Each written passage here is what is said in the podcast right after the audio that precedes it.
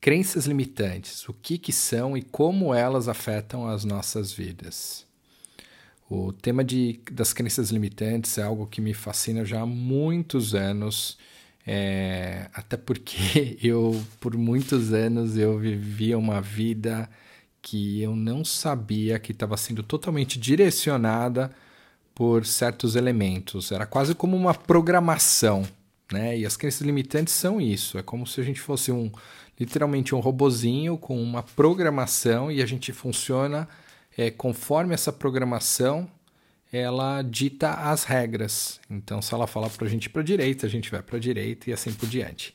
É, obviamente, eu estou simplificando algo aqui um pouco mais complexo e profundo, mas as crenças, né, antes de falar de crenças limitantes, vamos falar de crenças. Crenças, o que, que são?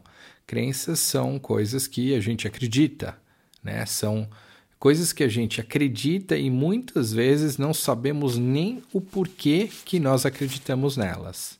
Né? As crenças elas acontecem por diversas razões. Muitas vezes são influência dos nossos pais, outras vezes são influência é, da sociedade, da escola, dos amigos, da TV. Né? Eu lembro da época que a gente assistia, sei lá, o Jornal Nacional e assim, o que eles falavam ali era a regra. A gente assistia durante o jantar na minha casa. É...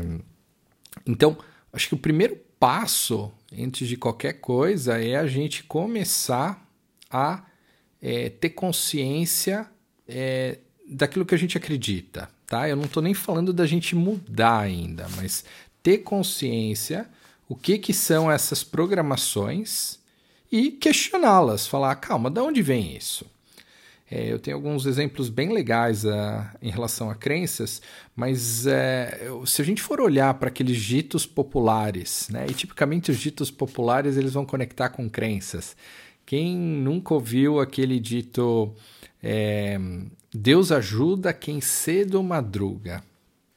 Ora, é uma crença, né? Que se a gente trabalhar pra caramba e der duro e acordar às 5 da manhã e, e trabalhar até às 11 da noite, é, Deus vai nos retribuir. É uma crença. E o que, que acontece? Agora vamos para a segunda parte né, da, da, das crenças limitantes, que é a parte limitantes. Quando eu acredito em algo que limita a minha vida de uma forma ou outra, é, isso é conhecido como crenças limitantes. Então, quando eu identifico, por exemplo, esse dito, que eu não vou nem falar se ele é, é verdadeiro ou falso, talvez ele seja verdadeiro na tua vida, mas se ele de alguma forma estiver me limitando, né? Ou eu quero eu quero aproveitar a vida. Não, porque se eu for aproveitar a vida, eu não estou trabalhando duro e Deus não vai me retribuir. Será que não está me limitando um pouco? Eu estou deixando de usufruir da minha vida, de aproveitar porque eu tenho que trabalhar, porque se eu não trabalhar, Deus não vai me retribuir. Olha que louco, né? A gente começa a entrar na programação. É, no meu caso, limita. Eu por vários, em vários momentos da minha vida, eu percebi que eu não preciso. É, eu preciso trabalhar focado, eu preciso ser eficiente, eu preciso entender para que, que eu estou trabalhando, mas eu não preciso literalmente estar tá ali das 5 da manhã às 11 da noite para eu é, ter uma retribuição. Pelo contrário, muitas vezes a gente consegue ser super eficiente, trabalhar pouco tempo e alcançar grandes resultados, né? tem várias uh, ideias por trás. O Pareto, né, aquele famoso, um, ele era um economista italiano que ele veio com aquele conceito do 80-20, né? Então, a gente, se der uma investigada, a gente vai encontrar alguns elementos que podem libertar a gente dessas crenças limitantes. Mas antes de falar sobre isso, é, vamos fazer um outro exemplo. Quem nunca ouviu aquele melhor um pássaro na mão que dois voando? Ora, o que está por trás disso? Olha, não arrisca. É melhor você ter algo seguro do que não ter nada, né? Se você abrir mão disso, é possível que você fique sem nada.